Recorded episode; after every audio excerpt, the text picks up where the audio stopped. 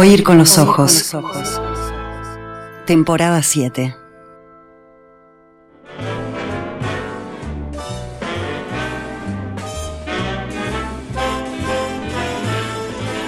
It seems to me I've heard that song before. It's from an old familiar score. I know it well, that melody. It's ¿Alguien conoce, vos conocés el origen de la expresión opereta política? ¿El origen? Sí. Ay, no. No, Pero no. la has escuchado, Sí, sí, claro. ¿no? Sí. Se usa. Eh, sobre todo en pasado. Esto fue una opereta. Mm, Es misterioso, ¿no? sí. Y bueno, sin embargo, nosotros acá tenemos la respuesta. Investigamos, leímos, fatigamos viejos libros del siglo XIX, ¿no? Y averiguamos esto, ¿sí? De dónde viene, cuál es el origen de esta expresión opereta política. Se usó esta semana, ¿no? Sí. Mira, eh, miren, eh, les cuento. La chispa está en una cierta obra vienesa del siglo XIX. El apartamento se titula Die Fledermaus. En alemán, como todo el mundo sabe, Fledermaus, apartamento. Capaz que piso es una traducción eh, más literal. Opereta política, cómica, en tres actos con música de Johann Strauss, hijo. Libreto en alemán de Karl Hafner y Richard eh, en este caso. Este era francés alemán de origen francés. Se estrenó el 5 de abril de 1874 en el Theater an der en Viena, Austria, y con toda probabilidad etimológica, de todas las veces que se usó la expresión opereta política, la más extendida e influyente. ¿no? Y vamos a lo interesante, el, el- el de qué se trata, porque tal vez eh, acá está la clave, ¿no? Son tres actos, esta opereta, el apartamento. Estamos en un balneario en Viena, a finales del siglo XIX. Y si yo te digo Viena, finales del siglo XIX, ¿vos en qué pensás? Champán, valses. Cafés. Claro, todo muy lindo. Todo muy lindo. Muy lindo, muy fiestero, ¿no? Eh, mucha agua dulce embotellada, imaginamos. ¿no? Hace tres años, el general Gabriel von Eisenstein y el doctor Falke, nuestros protagonistas, están un poco distanciados. Parece que Falke está ofendido porque von Eisenstein eh, no le lleva los proyectos, no lo escucha, no lo valora lo suficiente, ¿no? Entonces está como muy ofendido, silenciosamente, ¿no? Silenciosamente. Y como que planifica algo. Desde, desde entonces, el rencoroso doctor, si lo queremos ver así, bueno, planifica una especie de venganza contra, el, contra el general. Ah, no me llevas los proyectos, bueno, está, vas a ver, ¿no? Se dice a sí mismo, y la ocasión perfecta se le presenta en vísperas de Navidad, cuando von Eisenstein tiene que ausentarse de su casa para cumplir una breve condena por un desacato, ¿no? En la cárcel. Mientras su esposa, a la que vamos a conocer también, eh, la ministra Rosalinda, queda a, a merced de, de- de un personaje muy humilde que se llama Alfredina. En el acto primero conocemos a Alfredina, que le canta una serenata a la ministra Rosalinda. Es muy común en las operetas arranque con serenata, cancioncita nocturna, muy bella, muy, muy, muy, muy poética, muy linda. Eh, entonces está Alfredina ahí cantándole una serenata a la ministra Rosalinda, la esposa del general von Eisenstein.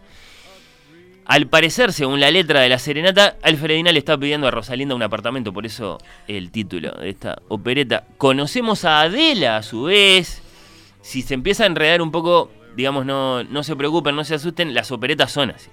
De, hecho, casi diría sé que por eso, eh, digamos, este, eh, este, este género sobrevive, es como, es, es- es- es su marca. Su marca es el enredo cómico, ¿no? El amontonamiento de personajes, la trama que se complica, el desborde de los acontecimientos. Bueno, conocemos a Adela.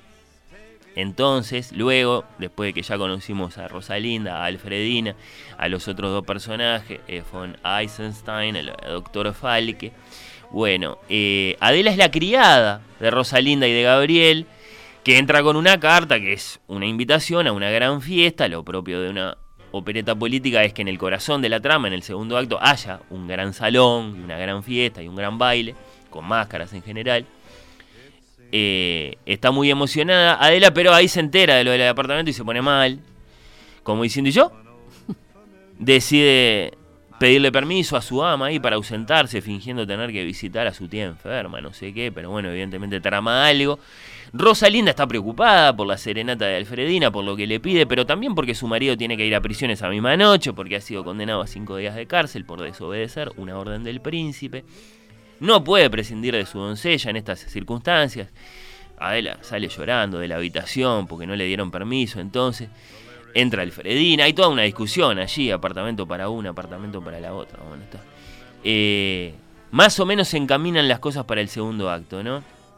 Entra el, mencionado doctor Falk, el viejo amigo, ¿no? De, Eisenstein, aliados, colaboradores, eh, que le ofrece ir disfrazado al, a, la, a, Gabriela, a, von Eisenstein, a la, a la fiesta del príncipe Orlovsky antes de ir a prisión, como diciéndole, dale, no te preocupes, vas mañana, mm. haces mañana eso otro que tenés que hacer, vamos a la fiesta, vos disfrazate, vamos a la fiesta. Y de ese modo un poco también hacemos las paces, ¿no? Nos reconciliamos. El general acepta y cuando la ministra Rosalinda regresa con la ropa vieja, se sorprende mucho de que Eisenstein le anuncie que finalmente va a ir a prisión en traje de etiqueta, ¿no? Bueno, pero porque va a ir a la fiesta, bueno. Y, y si el espectador se da cuenta de todo, ellos están muy enredados, ¿no? Eh, en el acto 2 estamos en la fiesta. Mucha máscara, mucho disfraz, el doctor Fal que llega con el general muy con pinches, ¿no? Empiezan los intercambios susurrados por el asunto que a ustedes se les ocurra, por ejemplo, el del apartamento, pero nadie reconoce a nadie. Mm. Se dicen las cosas y no se saben... Eh, ¿Quién lo dijo? Claro, y a quién se lo están diciendo. a quién se lo están diciendo, claro hacen negocios, el general coquetea con su, esto es buenísimo, eh, coquetea con su mujer pensando que es otra mujer. Pero es, es, su propia esposa. Esa, esa parte es graciosísima. La velada termina con una extraña alegría, ¿no? Todos muy comprometidos, juntos, cantan un himno de champán, ¿no? Como que bueno, está, están comprometidos. Este, más allá de todo, ellos están comprometidos. Pero el tercer acto es a la luz del día. Es el después, cuando cuando de pronto todo, todo, todo, todo salta, digamos, ¿no? Y ahí, claro, cantan todos a la vez, se gritan, se hacen reproches, se enteraron, claro, se enteraron. Ah, pero vos, ah, pero vos. Ah, Ahí el, el, el, eh, el doctor Falque lo, lo digamos, lo, lo, agarra al general como eh, en falta, ¿no? Y lo penaliza. Y lo penaliza. Y, bueno, eh, se obligan a tomar decisiones difíciles, pero esto no significa que se peleen del todo. Esto es lo propio de una opereta. ¿no? El espectador no entiende demasiado, hay como una distancia entre lo que dicen y lo que hacen. Pero finalmente es, es una especie de, de, extraño final feliz, si querés verlo así. ¿Qué te pareció, Nacho? Muy, eh, eh, sí, y sin embargo, y sin embargo termina bien, sobre todo desde el punto de vista musical. Termina, termina muy bien, termina muy, muy, muy, bien.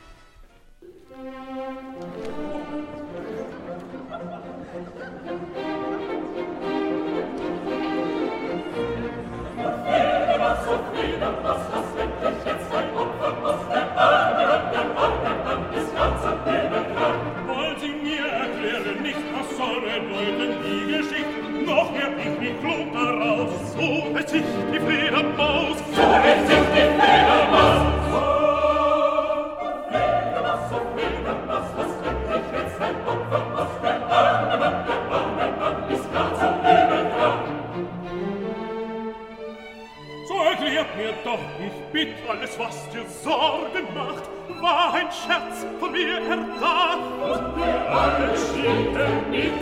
Wie der Prinz. Ich spielte er mit. Und Adele. Ich spielte er mit. Ihr Souper war nicht das Müde. Doch mein Schlaf war... Requisite. Wonne Seligkeit, Entzücken. Oh, wie macht dies Wort mich froh. Gattin, lass uns herzlich drücken. War auch nicht gerade alles so, wir wollen in den Traum. Denk, denk.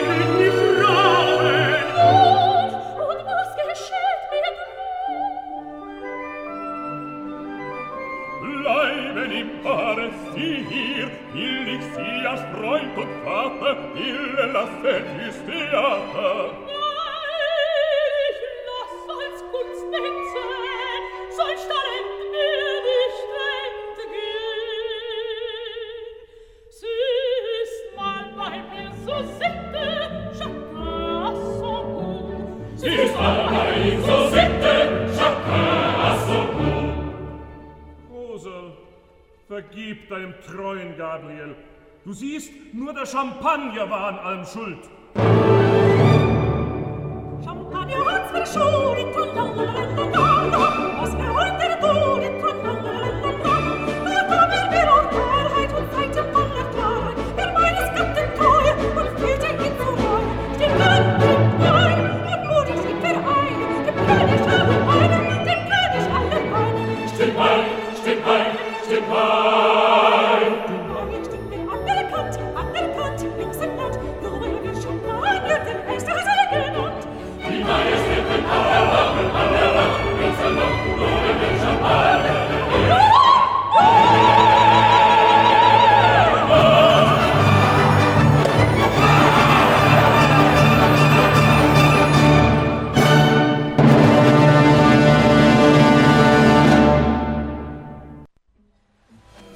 Oír con los ojos.